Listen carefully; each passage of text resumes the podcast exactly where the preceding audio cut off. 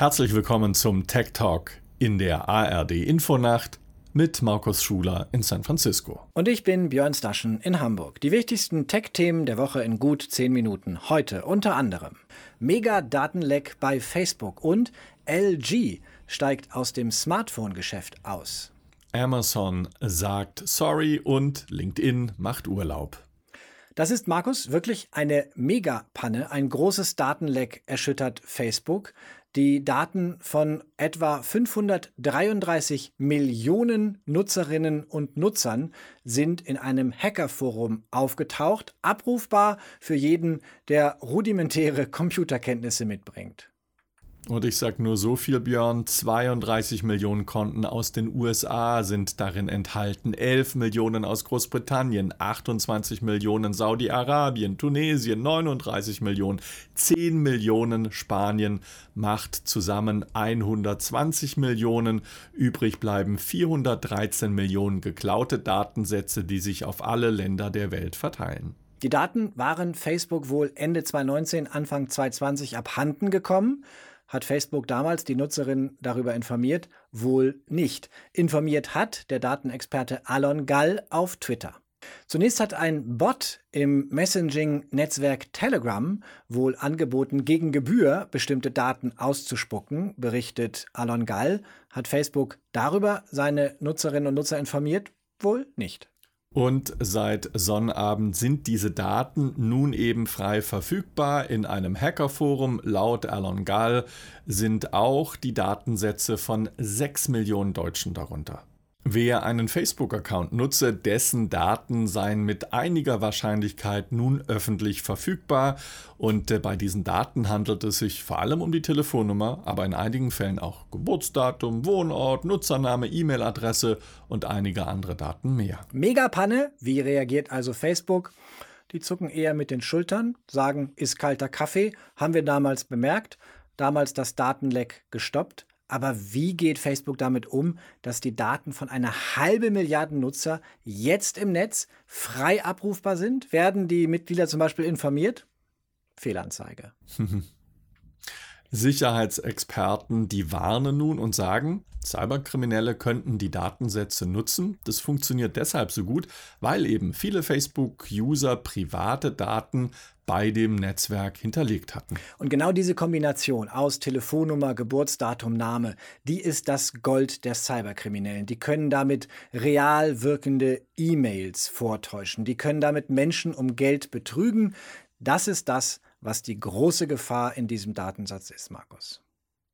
Und einige Websites bieten nun einen Test an, ob die eingegebenen Daten unter den geleakten sind, beispielsweise Have I Been Pawned von Sicherheitsforscher Troy Hunt. Übrigens, Markus, unter den Daten auch die private Telefonnummer von Facebook-Chef Mark Zuckerberg. So berichten einige Insider. Ob Zuckerberg von seinem Konzern darüber informiert worden ist und ob er sich mittlerweile eine neue Handynummer zugelegt hat, das wissen wir nicht. Unklar ist auch, und äh, Björn, du hast es heute übrigens mit dem Informieren? Unklar ist auch, Björn, ob äh, nun der Bundesstaat äh, Kalifornien in der ganzen Geschichte einschreitet, denn der hatte vor zwei Jahren nämlich als einziger Bundesstaat in den USA deutlich strengere Datenschutzgesetze erlassen und könnte sich nun sozusagen auf den Plan gerufen fühlen. Wer aber schon auf dem Plan steht, ist der hamburgische Datenschutzbeauftragte Johannes Kaspar. Der fordert von den Aufsichtsbehörden in Irland, denn dort ist der Europasitz von Facebook, dieses Datenleck, was ja einigermaßen groß sei, müsse nun dringend untersucht werden. Themenwechsel, Markus. Wenn die Tech-Welt, also wenn die Größen der Tech-Welt, des Silicon Valley Journalisten ein Interview geben, dann machen sie das häufig bei Kara Swisher, nicht immer, aber sehr häufig. Die arbeitet nämlich für die New York Times und hat dort eine viel beachtete Kolumne, außerdem einen Podcast und in der aktuellen Ausgabe hat sie sich jetzt mit Apple-Chef Tim Cook unterhalten. In dem ging es um selbstfahrende Autos, um künstliche Intelligenz und natürlich um das Thema Privatsphäre und Facebook. Vor allem ging es um eben diesen Zwist. Deswegen haben wir besonders interessiert zugehört, Markus. Denn Tim Cook, der Apple-Chef und Facebook-Chef Mark Zuckerberg liegen schon seit einigen Monaten gewaltig über Kreuz und streiten sich. Und Apple will nun in den kommenden Betriebssystemen für seine iPhones die Möglichkeit unterbinden, dass Nutzer getrackt werden, dass man also iPhone-Nutzung nachvollziehen kann. Cook geht da sogar noch einen Schritt weiter. Er kritisiert nämlich ganz generell, dass die sozialen Medien ein Verstärker von Falschinformationen seien. Er nennt da Facebook nicht direkt beim Namen, aber das geht natürlich voll in diese Richtung.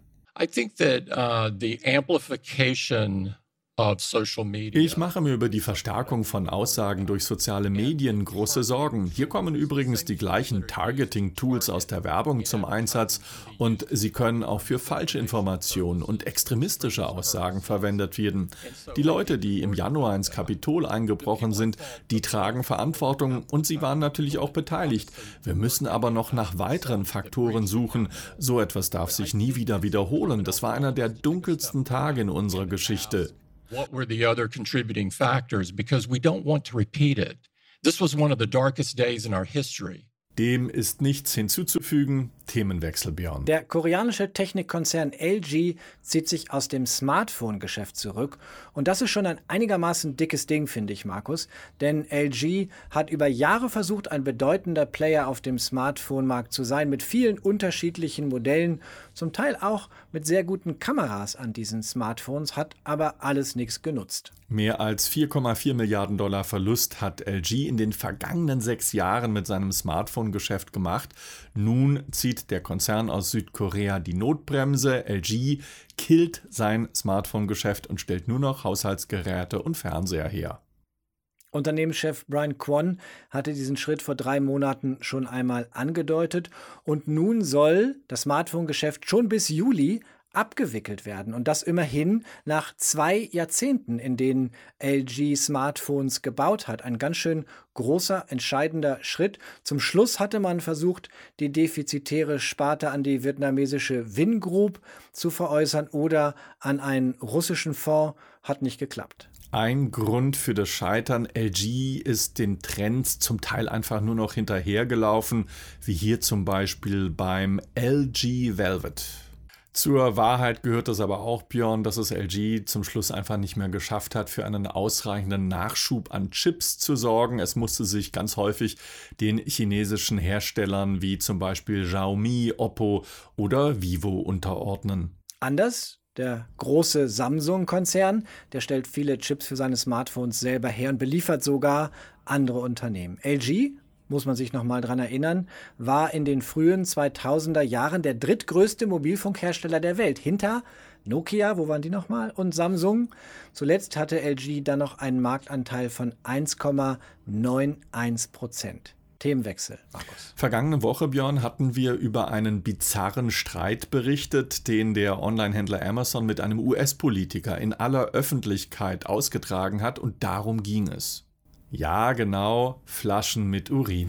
Auf diese Flaschen sollen viele Amazon-Fahrer in den USA angewiesen sein, weil der Zeitdruck so hoch ist, dass sie kaum Zeit haben, ihren Notdurft zu verrichten, wenn sie Pakete ausliefern. Erst hatte Amazon gesagt auf Twitter, ihr glaubt doch wohl nicht im Ernst, dass unsere Fahrer solche Urinflaschen brauchen, oder? Und jetzt rudert Amazon zurück, entschuldigt sich bei dem demokratischen Abgeordneten Mark Poken. Im Amazon-Blog heißt es dazu, dies war ein Eigentor und darüber sind wir unglücklich. Man schulde dem Politiker eine Entschuldigung, der Tweet sei fehlerhaft gewesen. Etwas besser, Markus, kann sich das Karrierenetzwerk LinkedIn offenbar in die Seelen seiner Mitarbeiter einfühlen, denn LinkedIn hat seinen Mitarbeiterinnen eine zusätzliche Woche Urlaub geschenkt. Schon seit Montag sind die rund 16.000 Beschäftigten im Urlaub. Nur die, die unbedingt erforderlich seien, um den Betrieb aufrechtzuerhalten, die dürfen arbeiten. Nach mehr als einem Jahr Homeoffice ist es Zeit für eine Pause, um bei vielen einen Burnout zu verhindern. Und das Gute, wenn alle gleichzeitig Urlaub machen, es wartet bei Rückkehr Markus keine Flut von unbeantworteten E-Mails. Nutzerinnen, die sich an LinkedIn wenden, bekommen automatisierte Nachrichten wie diese hier. Wir sind eine Woche im Rest-Up, eine Gelegenheit, etwas für uns selbst zu tun nach einem anstrengenden Jahr aus. Für immer heißt es dagegen für Periscope. Das war's, unser finales Goodbye, twitterte Periscope. Wir hoffen, wir sehen euch alle wieder in Live-Videos auf Twitter. Wir erinnern uns, Markus, Periscope, das war die App, die 2015 Livestreaming so richtig salonfähig gemacht hat, nachdem die App Meerkat kurzfristig der Hype der Stunde war. Dann kaufte Twitter Periscope auf und diese Allianz beförderte dann schnell die App Meerkat ins Jenseits. Schon ganz schön verrückt. 50 bis 100 Millionen Dollar soll damals der Kaufpreis für Periscope betragen haben. Meerkat hatte allein 12 Millionen Dollar Risikokapital aufgebracht und in sechs Jahren von 0 auf 100 und zurück Geschichten, die das Silicon Valley eben nur schreiben kann. Übrigens auch die nächste, über die müssen wir noch kurz reden, Markus. Ein Non-Fungible Token, ein einmaliges digitales Gut mit einer jungen Frau mit weit aufgerissenen Augen, hat den Besitzer gewechselt für umgerechnet mehr als 420.000 Dollar. Lena Morris, Jahrgang 1991, hatte mit diesem Bild 2012 ein Internet-Meme gestartet vom Overly Attached Girlfriend und nun ist das Originalbild als Datei vom Musikstudio 3F aus Dubai gekauft worden und die haben schon einige andere NFTs in ihrem Besitz. Uns gibt's auch nächste Woche ganz klassisch linear, aber auch digital im Tech Talk der Tagesschau. Meinst du, wir würden vielleicht Geld bekommen, wenn wir uns auch als NFT oder so anböten? Oder die Augen aufreißen? Ich fürchte nicht. Uns gibt es übrigens auch im Radio, zum Beispiel in der ARD Infonacht und natürlich als Podcast und in der YouTube-Playlist bei der Tagesschau.